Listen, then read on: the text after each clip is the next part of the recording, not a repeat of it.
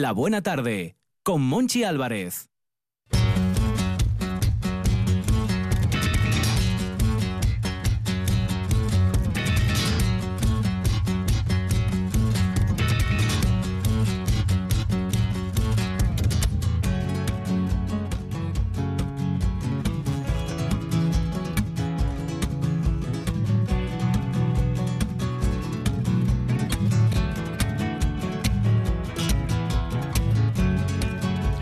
Seis y siete minutos de la tarde y Mauricio Suárez ya lo está dando todo, con energía, escuchando buena música. Mauricio.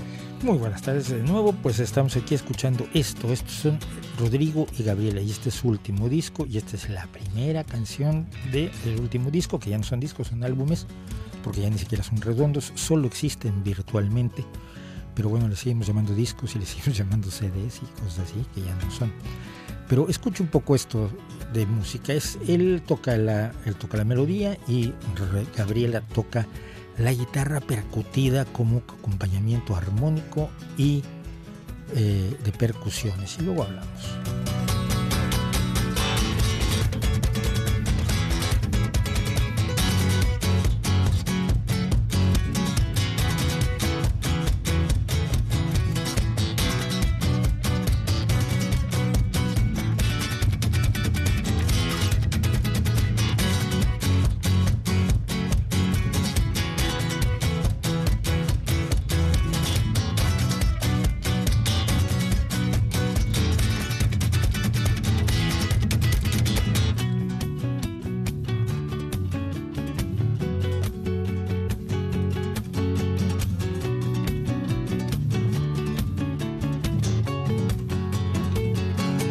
Rodrigo y Gabriela. Un descubrimiento de Mauricio Suárez. A Pues, ver, ¿cuándo, cuándo llegaron a, a los oídos de Mauricio, Rodrigo y Gabriela? Ojalá y lo fuera, los conozco hace 10 años ya. Bueno, pues eso hace 10 años. Hace un 10 descubrimiento años. de hace 10 Hace años. 10 años. Rodrigo y Gabriela son, bueno, Rodrigo, Rodrigo Sánchez y Gabriela Quintero, que son dos mexicanos que se conocieron cuando tenían 15 añitos, ahora tienen 44, 45 añitos, ya llevan un tiempo más o menos de amigos y algún tiempo de pareja, cosa que no tiene nada que ver, pero bueno. Eh, y ellos cuando se conocieron hicieron un grupo de trash metal No me diga. que se llamaba Tierra Ácida, que es un grupo del que solo se acuerda la historia porque estuvieron en él Rodrigo y Gabriela, Mm. porque si no se acordarían menos de ese grupo que de los grupos en los que yo tuve eh, la, la suerte de tocar la guitarra y escribir canciones. Qué Entonces, evolución del thrash metal a esto del que estamos transmetal a escuchando. esto, ¿qué pasó? Empezaron a, eh, obviamente no pudieron grabar el disco que sueña toda banda, se pusieron a trabajar en la escena musical de México y descubrieron que era demasiado limitada. Entonces se vinieron a Europa de, de buskers. Buskers es como les llaman a los cantantes callejeros, pero ahora suena más guay. Si dices soy busker, en vez de soy Busker. cantante callejero, soy artista callejero, pues qué feo. No, soy busker. Ah, mira. Así que Sabina estuvo de Busker en Londres. Eh, Sabina estuvo de Busker en Londres, efectivamente. Y como Buskers acabaron en Irlanda, donde desarrollaron este tipo de música. Es decir, ellos hacían covers, pero finalmente desarrollaron este tipo de música que es el que los ha llevado los últimos 10 años por todo el mundo. Pasé a hacer música para Shrek, para, para el gato con botas, precisamente. eh, y es muy divertido como en Estados Unidos cuando, cuando tratan de analizar música, si ven una guitarra española, es decir, una guitarra acústica con cuerdas de nylon, piensa en flamenco y no se lo sacas ni con agua caliente. Porque las influencias fundamentales de, de Rodrigo pues no son, no son el flamenco desde el momento en que toca con púa, toca con, con, con uña la guitarra y todo el estilo de guitarra percutiva de Gabriela Quintero es eh, resultado de que en Irlanda lo primero que empezó a tocar fue el bodrán, este Mm. tambor, este tambor de tipo queso Sí, que se toca, que se utiliza en el folk asturiano. que se utiliza, no, no, no, no, el que es tipo queso, Ah, ya, ya, ya. el que es escocés y, y irlandés, y que depende mucho del juego de muñeca. Mm. Y ese juego de muñeca, Gabriela lo llevó hacia la, hacia la percusión y el ritmo en la guitarra, y han hecho un, un tipo de música que ha tenido muchísimo éxito, pensando que además es un grupo totalmente... eh, instrumental. Pues Estados Unidos te dicen que tienen bases en el flamenco y se quedan tan anchos. dices, ¿Dónde? ¿Dónde? O sea, Mi- mire usted la guitarra. es no, forzado. No tiene nada que ver. es forzado las orejas, pero ellos ven la forma de la guitarra y ven que tiene guitarras de nylon en lugar de guitarras de acero y ya. ya con eso, de ahí, Flamenco. nos, de ahí nos mueve modo. Pues así, así estamos con ellos. Pero vamos, lo que quería yo hablar un poco hoy es de gente que hace música de guitarra y que no es tan conocida como otros guitarristas que son enormemente conocidos. Usted dice Eric Clapton, o dice Jimmy Page, o dice Jimi Hendrix, pues siempre habrá alguien que levante, que levante la ceja y diga, yo sé de qué estás, de qué estás hablando. Pero hay otro tipo, otros tipos de guitarra o otros tipos de guitarristas hoy que están haciendo la guitarra que hay que oír hoy, porque no está bien eso quedarse en el pasado, por buenos que hayan sido sus guitarristas, que yo también admiro y respeto. Hemos hablado aquí alguna vez de guitarristas de blues, vamos a traer algo más de, de jóvenes guitarristas de blues, alguna por aquí está. Pero este pueblo ni es joven ni es guitarrista de blues. Este, el que vamos a escuchar ahora, es Tommy Emanuel, William Thomas Emanuel, que es eh, un hombre pues, de mi edad, también somos, somos, lo que pasa es que somos jóvenes con mucha experiencia siendo jóvenes, porque ya llevamos 64 años siendo jóvenes, con lo cual si usted lleva menos años que nosotros, pues es menos joven que nosotros. Es una decisión. Que no, se toma o uno, no se toma. No, no, uno practica la juventud mucho hasta dominarla, como la domino yo, como la domina Tommy Emanuel, que es guitarrista, compositor y cantante, que es un verdadero un verdadero maestro de la guitarra, un virtuoso de primer nivel, que empezó trabajando en, las, en sesiones, lo que se llama sesiones, lo, llamaban a grabaciones, y él trabajaba en las grabaciones, pero ha llegado a ser un artista en solitario de un gran nivel y es una especie ahora en estos momentos ya a su edad es como el Frank Sinatra de la guitarra. Si te invita a tocar con él es que eres buen guitarrista. Es así es queda claro. Él se quiere, quiere tocar con alguien y lo hace. Da, da cursos etcétera. Es verdaderamente impresionante. Y no vamos a, a, a hablar demasiado más de él porque lo que hay que hacer es oírlo y precisamente este, esta canción curiosamente se llama Violinista Alto que no tiene nada que ver porque lo toca con la guitarra.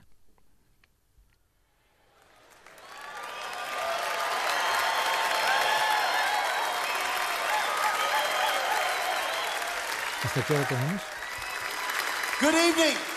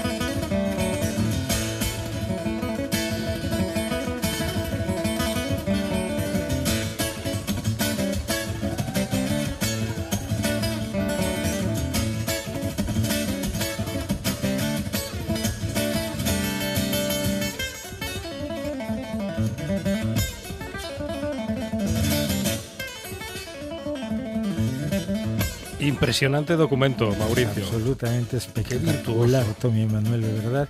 Y además es un tipo que tiene esta característica y yo, yo siempre invito a que los vea usted en vivo en YouTube, que no está igual de bien grabado que con el estudio y la producción y todo esto, pero los ve uno y el júbilo que tiene este señor, este caballero, este chaval, al tocar la guitarra, que se lo pasa como los enanos, lo transmite. ¿Quién, quién lo pasa bien tocando música? Por supuesto se lo transmite a uno eh, y como decía yo, bueno, ha tocado con todo el mundo, empezando con por Chet Atkins, uno de los grandes, una de las grandes leyendas de la guitarra de Nashville, Tennessee, que dijo de él después, él cuando era jovencito le escribió a Chet Atkins, que es una leyenda, Eh, oiga, quiero ¿qué hago? Me gusta mucho la guitarra. Chet Atkins le manda una carta. No, tú persiste, vas a ver cómo puedes.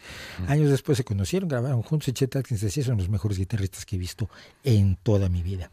Y uno de los mejores guitarristas que yo he visto del rock y un hombre que trabaja durísimo, que debe estar haciendo en estos momentos 200, 250 fechas al año, recorriendo el mundo. Con 250. Fácilmente, fácilmente. Quien, quien vive de la música y no es un ídolo, y no es alguien que venda millones de discos y por lo tanto no puede vender eh, estadios enteros de entradas, que es el gran negocio de la, de la música, el gran negocio de la música es meter mucha gente en un solo concierto. Pero si para ganar lo que ganas con 100 mil personas necesitas ir tocando de 100 en 100 en, en, clubes, pues necesitas tocar mil veces para ganar exactamente lo mismo. Y esos son los grandes músicos que quizás hay que echarles un ojo de cuando en cuando. Y uno de ellos es Popa que, que no se llama Popa por supuesto se llama Theodor Joseph Horowitz, así como el gran, el gran violinista y, y, compositor Horowitz, que es un, un guitarrista de rock y blues eléctrico que recorre el mundo generalmente con una banda conformada por un bajista y un, y un baterista. A veces trae por ahí algún, algún tecladista, pero en general son él, el bajista, el, el baterista, y que es uno de los verdaderos reyes de la guitarra eléctrica. Tiene una enorme capacidad musical. Yo lo he visto dando talleres de guitarra eléctrica y explicando teoría musical. Y es que muchas veces parece que esta gente que además anda toda zarrapastrosa y con 87 tatuajes y, y, collares de, calaveras y demás, que si pues, la música ahí la aprendieron en la calle, no, saben música, saben música de verdad, saben teoría musical y saben por qué por qué las cosas suenan como suenan. Vamos a escuchar una cosa rápida como Pachovi y luego quizás hablamos un poco más de él. Esto dice que son dos de las cosas que más le gustan en la vida, cafeína y nicotina.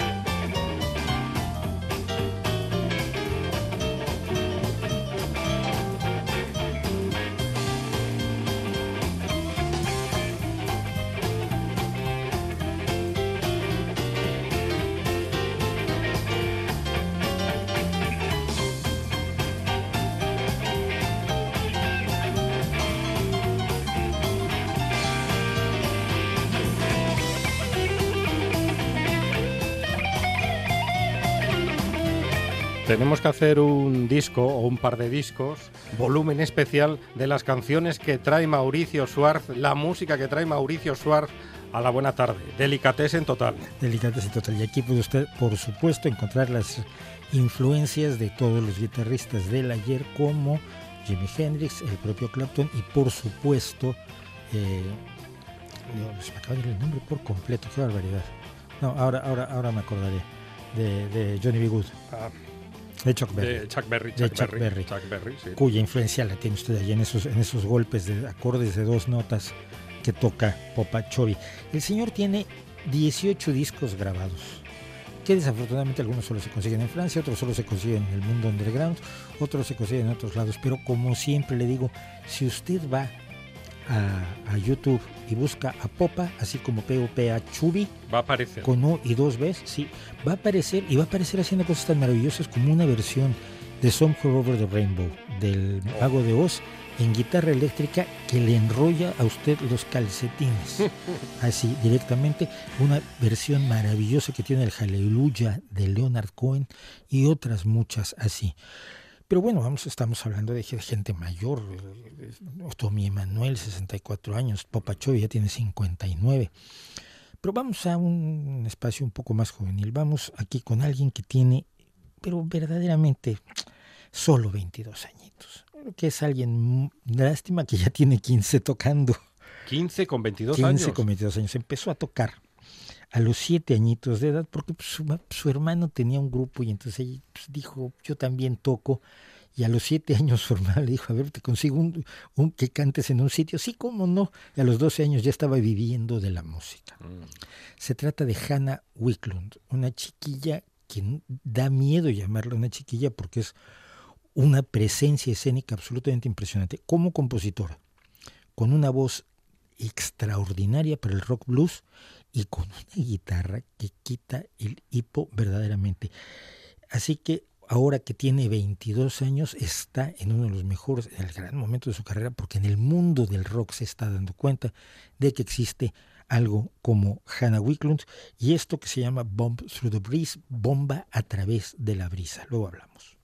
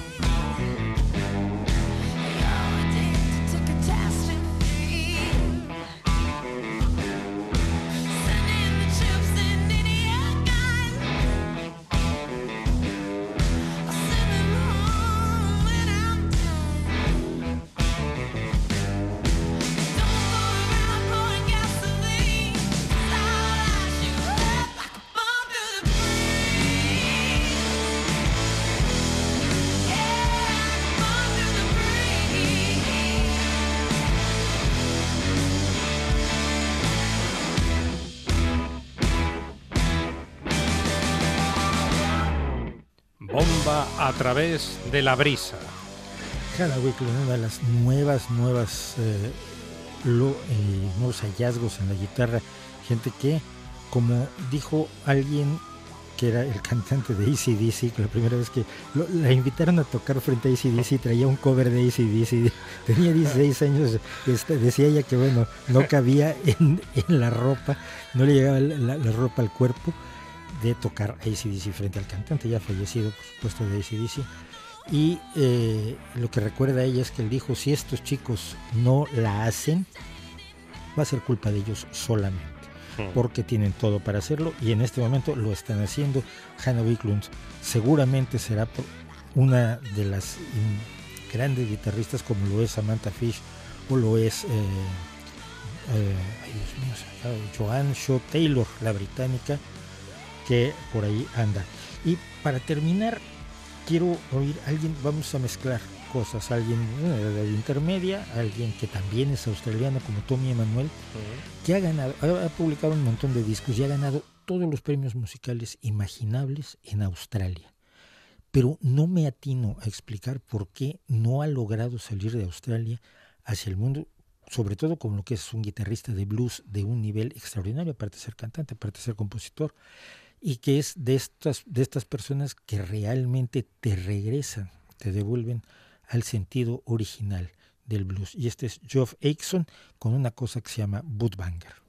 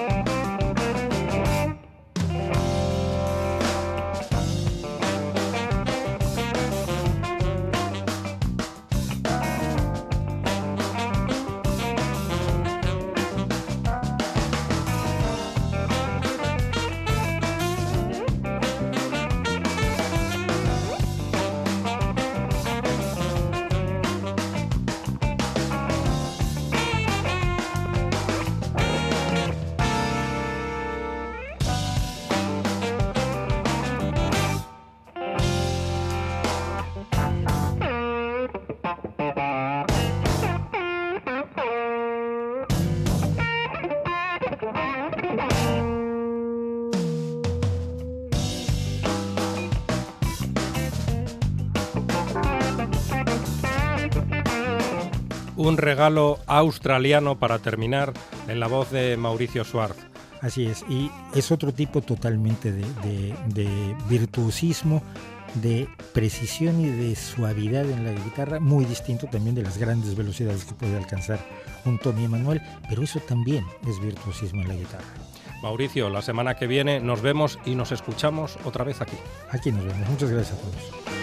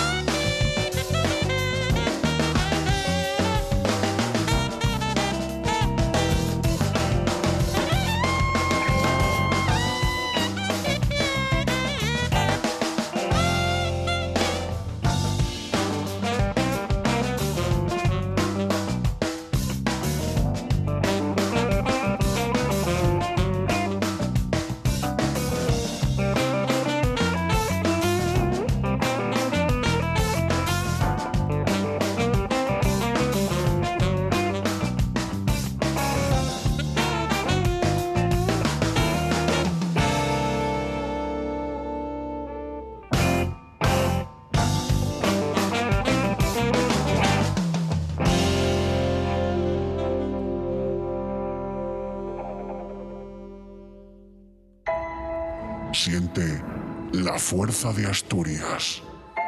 Siente el poder de la radio. La fuerza te está llamando.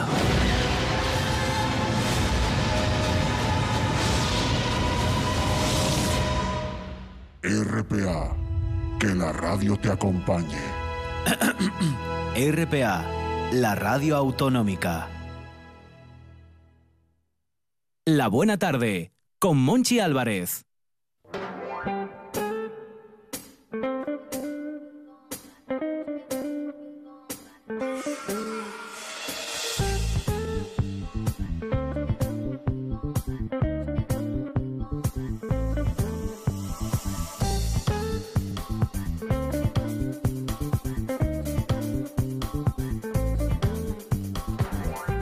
Ya pisa la moqueta del estudio de la buena tarde, se sienta otra de las debilidades del programa. Rafa Gutiérrez Testón, ¿qué tal? Muy bien, encantado de estar aquí con vosotros. Librero, comunicador y amigo del programa. Y viene Rafa con libros, con por libros. supuesto. Sí, sí, iba a hablar de la ofrenda a la Santina del Sporting, pero bueno, vamos a dejarlo para otro día. Lo dejaremos para otro día, sí. y, el Padre Fuello eh, también lo tenemos en el guion, pero para otro día. Para otro día, para otro eh, día, sí, sí, Ahí tendremos que hacer un monográfico de 30 minutos. Eso es, por lo menos. libros, libros, no pueden faltar en verano. No pueden faltar en cualquier época del en año. En ¿eh? cualquier época del, del, año. Pero a mí me molesta mucho lo de las lecturas de verano. Sí, sí, porque parece que, que, tienen que ser unos libros y no otros, eh, que, al que cada uno le apetezca leer, ¿no? Yo creo que normalmente en verano lo que hacemos es, es esos libros que no pudimos leer, que fuimos almacenando, pero no, no es porque sea verano, sino porque los afortunados, que se lo merecen además, que tienen sus vacaciones y tienen todo el derecho del mundo a ir a la playa y a tumbarse en, la tumbona o en, la hamaca, ahí es donde van recuperando esas, esas lecturas, pero yo creo que son lecturas que leemos en verano, pero no lecturas de verano. Muy bien dicho. ¿Y qué nos traes hoy? Pues yo hoy, hoy, viajo en el tiempo, vamos a viajar a 1896, vamos a irnos a Estados Unidos y vamos a irnos a, Escocia, porque en ese año nacen dos mujeres, que son Josephine Tay en, en Inverness, en Inverness, Escocia, y Betty Smith nace en, en Estados Unidos, en Brooklyn.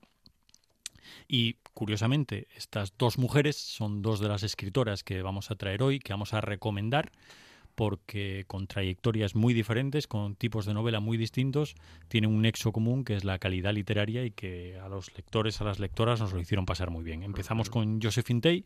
Josephine Tay, como comentaba, es una escritora británica, escocesa, es el seudónimo de Elizabeth Macintosh y bueno, decidió firmar sus libros como Josephine Tay. La conocemos en España hace unos años, eh, tenía casi toda su obra traducida eh, la editorial RBA, pero afortunadamente llegó a las manos de una de las editoriales por las que tenemos mucha debilidad, que es Hoja de Lata, mm. que supo... Qué bien trabajan trabajan de maravilla. Yo creo que hay veces que los autores, en este caso aunque Josephine Tay ya esté fallecida, tienen que encontrar también su editorial y yo estoy segurísimo que ella iba a estar encantada con las portadas, con las ediciones que les dedica, les dedicó eh, Hoja de Lata con tres títulos anteriores, como habían sido el de la señorita Pin Dispone, el caso de Betty Kane o Patrick ha vuelto. Pero ahora eh, tenemos un libro de una serie policíaca nueva para nosotros, que es el, comisario, el, bueno, el comisario de, Scotland Yard, Alan Grant. En este caso, pues nos vamos a ir a, un pueblo británico donde aparece el cadáver de una mujer que es eh, estrella de Hollywood, británica estrella de Hollywood, aparece el cuerpo flotando en un espacio reducido, esto tenemos que decirlo, es un poco tipo de las novelas Agatha Christie, ah. siempre un crimen, que aparece es un espacio reducido con un círculo pequeño de sospechosos donde nos aparece el inspector eh, de Scotland Yard, en este caso Alan Grant, donde va a estar acompañado de la hija del de policía del, comisario local y que vamos a ir viendo a su marido, a su hermano, un poco tarambaina, a toda la gente que pulula alrededor. Un trapisondista de cuidado. Eso es, y a partir de ahí esos son los sospechosos y durante toda la novela nosotros, la autora va, va a ir jugando con, con nosotros también, pero de una manera muy honesta, muy honrada, va a ir jugando con nosotros para que vayamos sospechando de unos y otros hasta encontrar la verdad al final de las páginas. Es esa novela británica, elegante, con un crimen y espacio cerrado que muchos sospechosos quedamos ahí eh, jugando unos con otros y es una novela muy bien contada que yo creo que esta, esta mujer supo encontrar el ritmo de la, de la narración, el ritmo de la novela policíaca para tenernos atrapados. Una novela de estas que vamos a disfrutar todo el año. Me veo, me veo en el Pedreru leyendo, leyendo esta novela. Un chelín para velas. Tú fíjate qué portada. Un chelín para velas, de ah. Josephine Tay. Editada, como siempre, con todo el primor del mundo por, por, la editorial Hoja de Lata. Yo recomiendo cualquiera de los otros títulos de, de, esta autora también, que tiene, que tiene Hoja de Lata, pero con este se lo van a pasar de maravilla. Aunque sea no es la primera novela de, Alan Grant, del personaje protagonista, pero da exactamente igual. Y son las, las novelas que tenemos para Esa y tenemos también tenemos otra más. Otra, otra más que es una novela distinta, por eso decía que a estas dos mujeres a, Josephine Tay y a Betty Smith las une la fecha de nacimiento. Las dos nacieron a finales del siglo XIX, 1896, pero después la trayectoria y la manera de escribir las lleva por sitios diferentes. Estamos hablando ahora de Betty Smith, de una novela que es Un árbol crece, crece en Brooklyn. Aquí nos vamos a ir a los años 20, a, sí, los años 20 del siglo XX y vamos a ver una, la secuencia inicial es una pequeñina, una niña que está, se llama Francis Nolan y está leyendo sentada en una típica esta escalera antiincendios que podemos imaginarnos en, en Brooklyn, ¿no?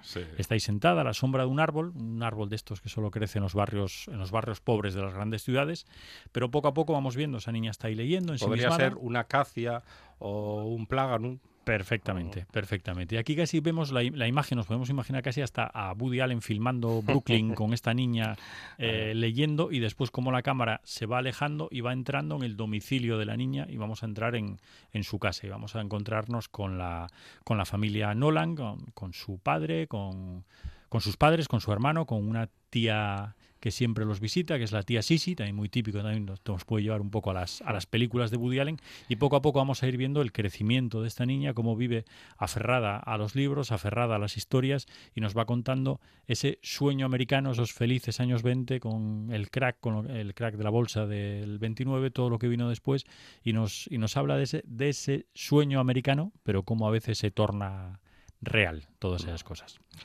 dos novelas con dos títulos que despiertan el interés del lector, Un chelín para velas de Josephine Tay de Hoja de Lata y Un árbol crece en Brooklyn de Betty Smith, editado por Lumen. Efectivamente, dos grandes novelas, dos grandes mujeres, recomendación para desestacionalizar la lectura.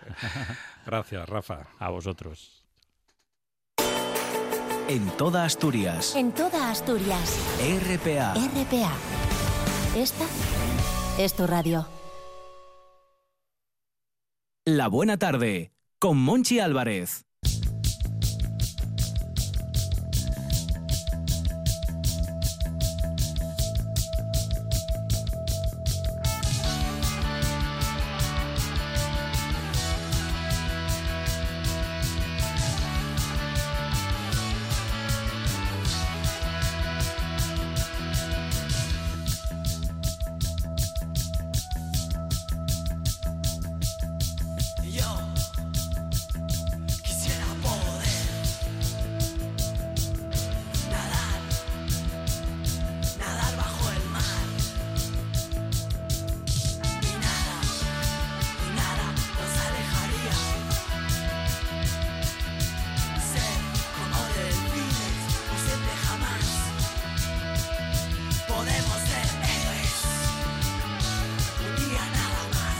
Manolo González, buena tarde.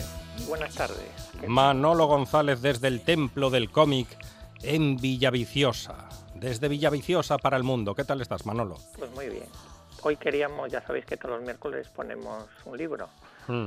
Mm, Y bueno, este libro lo seleccionamos ya hace un par de meses porque era agosto y todos pensamos que iba a ser un día espléndido por el título del libro. Porque ya sabéis que hay San Lorenzo Beach, Rodiles Beach, Miami Beach y el título de este libro, que es fantástico, se llama Manhattan Beach. Manhattan Beach.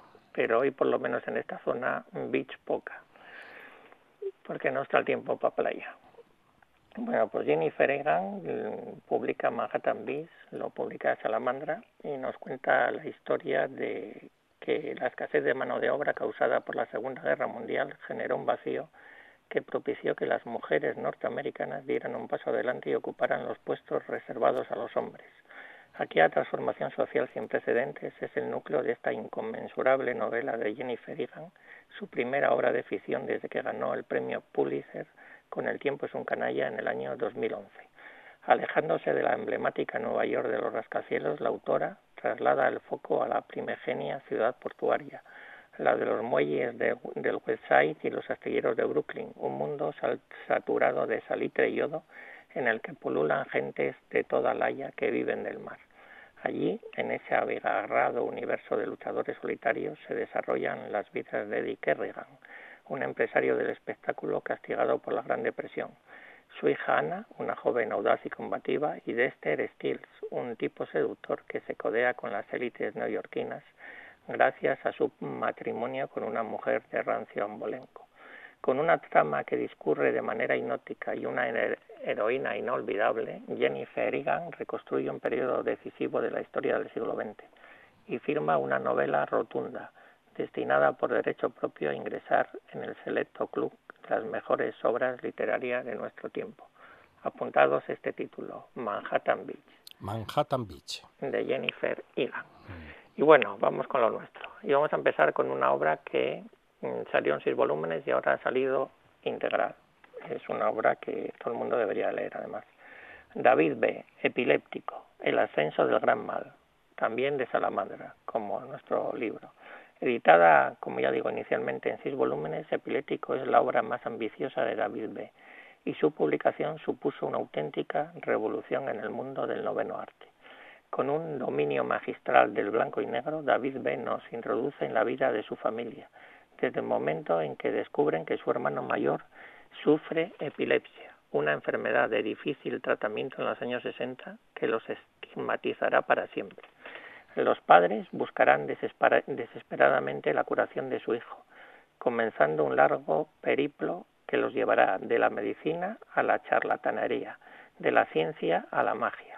Así, para explorar con una infancia tan, atípica, le afectó tan profundamente. El autor se pone en la piel del niño que fue y recorre el camino desde la niñez hasta su eclosión como artista, al final del cual le espera una cruel paradoja. En la enfermedad de su hermano está la génesis de su creatividad, pero ¿cómo asumir que la desgracia que destruyó a su hermano es lo que dio razón a su vida? Este libro es un impactante análisis de los motivos más íntimos que, que impulsan la inspiración artística. Bueno, es fantástico, epiléptico. Mm. Si algún día oísteis hablar de él, ahora ya digo, se recopiló todo, se recopiló en un solo tomo y, y merece la pena tenerlo en cuenta. Si tú dices que es fantástico, Manolo González, yo me lo apunto. Sí, apúntate epiléptico. Y también es fantástico este, porque ya verás lo que dice uno de, no de sus protagonistas, sino de sus admiradores. Tommy Parris, La mentira y cómo la contamos. Lo publica Steve 125 páginas. Un encuentro fortuito entre la cajera de un supermercado y un antiguo amigo remueve el pasado y hace aflorar la superficie recuerdos enterrados, deseos prohibidos y reprimidos, identidades acalladas y borradas del mapa. Tommy Parris aborda con esta primera novela gráfica, que le valió cuatro nominaciones a los premios Signas 2018, el miedo a enfrentarse a uno mismo, las cuestiones de género y el desvanecimiento de las amistades del pasado. Dice uno de nuestros autores de cómics favoritos, Simon Hasselman, la mentira es algo vivo y que respira. Y es todo lo que deseo encontrar en una obra de arte. Tommy abarca todos los registros. Cuando lo leí, me quedé despierto toda la noche dándole vueltas. Quiero comprar un montón de ejemplares y dejarlos en los parques o en los trenes para que la gente los encuentre. Aquí no hace falta dejarlos en los parques y los trenes, solo venir a la Biblioteca Pública de Villaviciosa y lo tenéis aquí. Tommy Parris, La mentira y cómo la contamos. ¿Qué Editorial González, un repasito rápido a los tres títulos. Muy rápido. Novela, una de las novelas del año, sin lugar a dudas. Jennifer Egan, Manhattan Beast, de, de Salamandra. Y también de Salamandra, David B. Epiléptico, El ascenso del mal, la recuperación en un solo tomo de los seis volúmenes editados ya anteriormente. Y, y como no, de Tommy Parris, La mentira y cómo la contamos, de la editorial Astiberri. Una auténtica obra de arte. Manolo González, fuerte abrazo. A vosotros. La radio es información, noticias, actualidad. La radio es entretenimiento, es música. La radio es palabra. Pero sobre todo, la radio eres tú. RPA. Si nos escuchas, te escuchas. La buena tarde con Monchi Álvarez.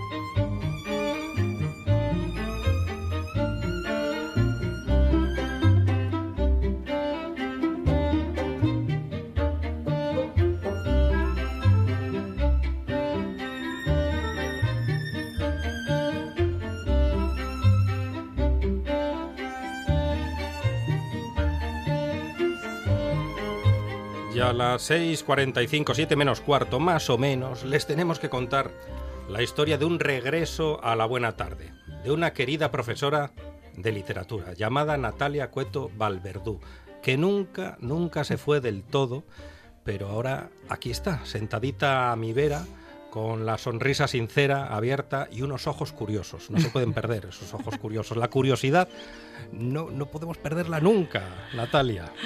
Bueno, gracias por el recibimiento. Eh, no, la curiosidad eh, tiene que ser infinita. ¿No te ocurre cuando ves o observas a gente mayor que a pesar de, que la carcasa revela la edad, tiene una mirada vivaz? Tienen los ojos infantiles. Eso, y dices tú, aquí, aquí hay vida, hay muchísima vida. Pues eso, hay que mantener eh, la curiosidad y el espíritu crítico hasta que sembremos lo que tengamos que sembrar, maíz o malvas. Sin duda. Y además vamos a juego.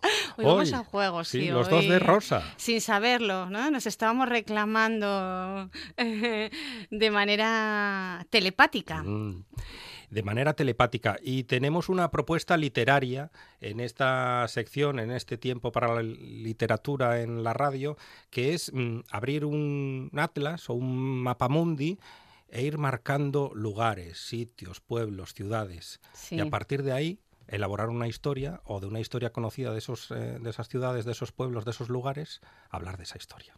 Sí, bueno, eh, estamos en agosto. ¿Eh? Mm. El Ferragosto. El Ferragosto. Ayer, ayer, se habló del Ferragosto aquí. ¿Ah, de, Caro Diario y el Ferragosto. O el Ferragosto. Yo fui a Roma en pleno Ferragosto y no, no es para tanto. Pero bueno, uno tiene que visitar esa ciudad en todos los momentos. Mm. Y como estamos en agosto, y agosto es un mes, se supone, estival, de descanso. Sí, donde te cogen los teléfonos a la primera, sobre todo en la radio.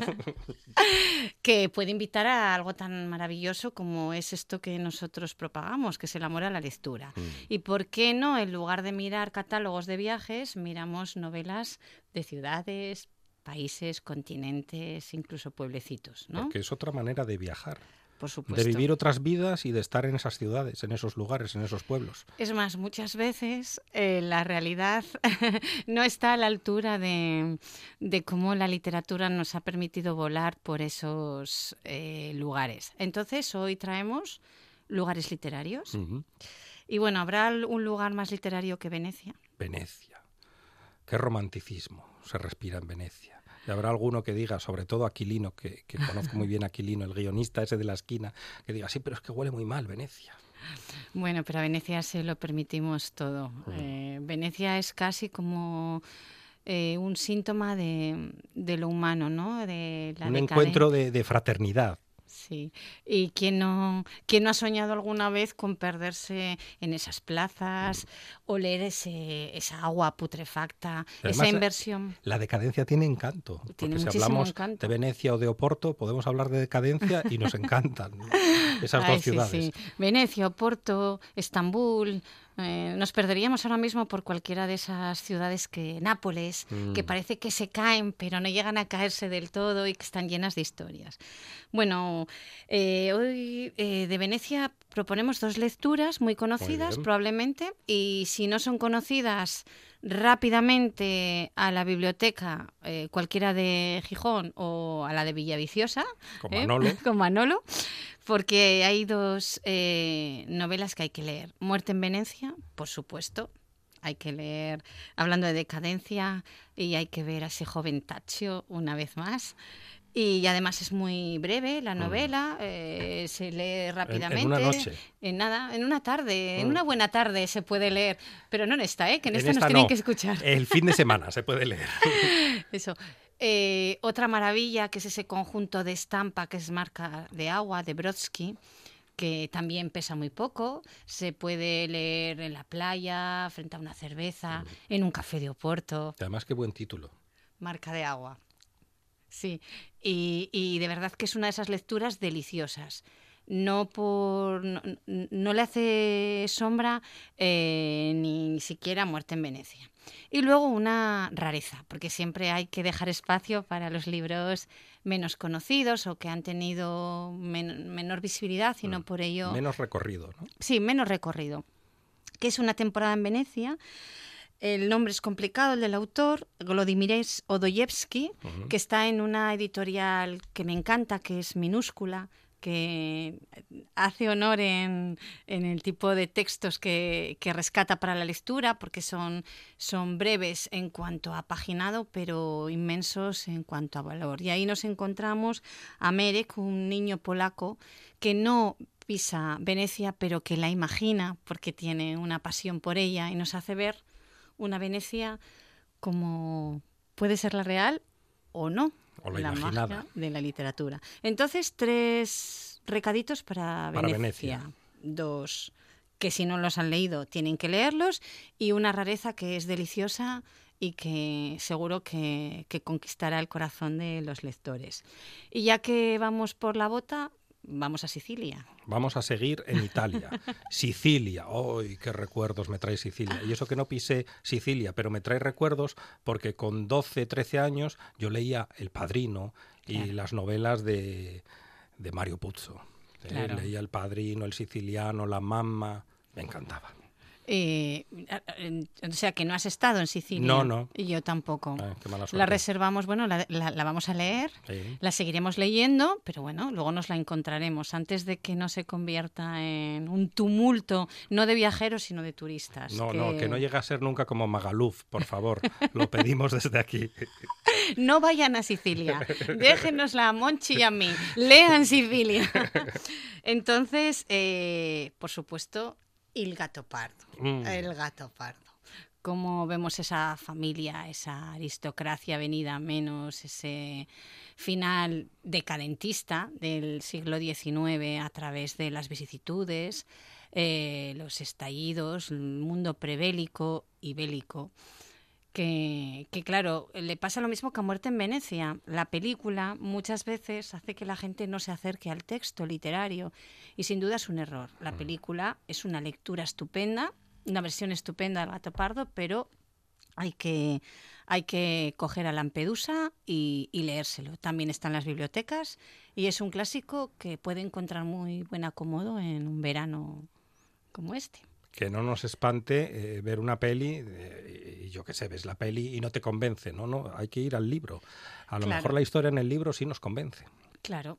Y además ahora que está tan de moda la novela negra, bueno, hace poco despedimos la, La maravillosa Semana Negra. Mm. Semana Negra, que parece ser que nu- va a volver a despegar. Hay promesas de... Nos contaban unas cifras asombrosas, la verdad. Yo no sé si esas cifras están un poco engordadas, pero Bueno, bueno, sean eso reales. lo, lo tendríamos que hablar un día con Ángel de la Calle. Eso lo invitáis. Mm. Sean reales o literarias, Hmm. eh, a nosotros que hacemos ese pacto fácilmente con, con la ficción, bueno, pues las, las aceptamos en pos de, de un futuro hermoso para la Semana Negra. Así es. Y hablando de novela negra y de Sicilia, pues la obra de Camilleri, el comisario Salvo Montalbano, todos sus crímenes, pues hay esa veintena de novelas, pues cualquiera. Hmm. Vamos, merece la pena y conocer la Sicilia en Y profundidad. además este era un detective diferente, porque era un detective que le gustaba vivir la vida, una buena comida, Muy buena comida. con un vino que, que se precie. Claro, si estás comiendo bien, el vino tiene que ser buenísimo. Sí, desde luego un bon vivant, como Hmm. otro vivant que nos retrató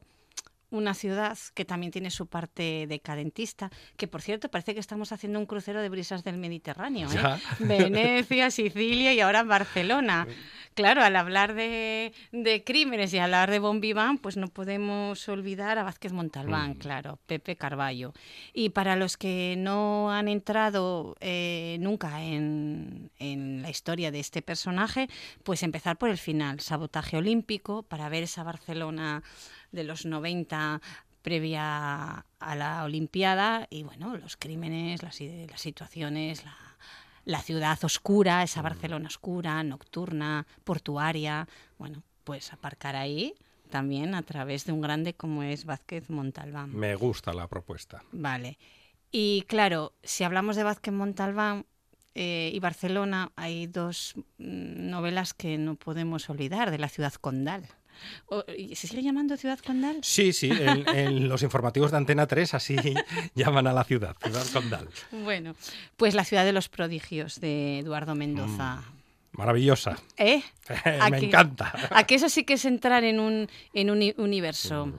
Eh, Es que Mendoza es un genio. No lo quiere es. decir que, que los otros No, autores que estamos mencionando no lo sean, pero para mí Mendoza es un auténtico Es genio. no por ponderar a alguien estamos, ¿verdad? Exacto, Criticando a otro, que es una... no es sé, una, una- tendencia casi muy natural que Sí, tenemos, es verdad. Pero no, no por ensalzar eh, a un grande como Mendoza estamos denostando a los otros autores Mm. en este en estas brisas brisas del Mediterráneo por ahora. Y claro, si hablamos también de, de esa Barcelona, de la ciudad de los prodigios, esa, ese boom de lo que la ciudad modernista, la ciudad industrial que conocemos, no podemos olvidar tampoco la ciudad canalla de Marsella, Últimas tardes con Mm. Teresa. Es que yo soy muy de Marsella. Eh, no hay verano que no relea alguna de sus obras. Este verano he releído Rabos de lagartija. Que, claro, el paisaje ahí no es de una ciudad, sino que es un paisaje, es una cartografía de lo humano. Que bueno, es otro, otro espacio. Pero entonces, no, en Barcelona, por tanto, con Vázquez Montalbán, Eduardo Mendoza. Tenemos Venecia, de Venecia nos vamos a Sicilia, Sicilia, de de Sicilia. Sicilia a Barcelona, A Barcelona y norte de África. norte de África. A pasar calor. A pasar calor. Bueno, eh, Juan Goitisolo y Macbara es una obra estupenda que además no, no es de las grandes de los grandes relatos que, que brillan cuando se habla de este autor. Mm. Entonces está muy bien recuperar el, el Marruecos, el Marrakech de, de Goitisolo. Eh, si vamos al norte de África, pues tenemos que leer Cielo Protector de Bowles, ¿vale? Y además la época, todavía existía ese concepto de la aventura, de las clases elevadas, que luego chocaban con la, con la realidad, ese matrimonio mm, americano exquisito que se pierde en ese desierto o que se pierden a sí mismos. No se sabe muy bien si el desierto es lugar o síntoma, ¿no? Y luego, eh, esta es una lectura que hice también este verano. Es un conjunto de textos de un autor muy poco conocido, Christian Crusat, que publican pretextos. El título te va a gustar, sujeto elíptico, en ese doble sentido. ¿Eh? Me gusta. Te gusta y tiene uno de los, en realidad es un, un conjunto de, de estampas también, ¿no? Todas tienen un hilo conductor. Para los lingüistas es un texto delicioso porque hay mucha etimología, tiene que ver mucho con el bereber, con las lenguas arcaicas y demás. Y hay un texto dedicado a la ciudad marroquí poco conocida que es Agadir. Ujú. Maravilloso. Maravilloso. Nos quedamos en Marruecos, pero Ah. vamos a seguir recorriendo el mundo la próxima semana. Muy bien. Mapamundi de letras con Natalia Cueto Valverdú. Natalia, un placer. Igualmente.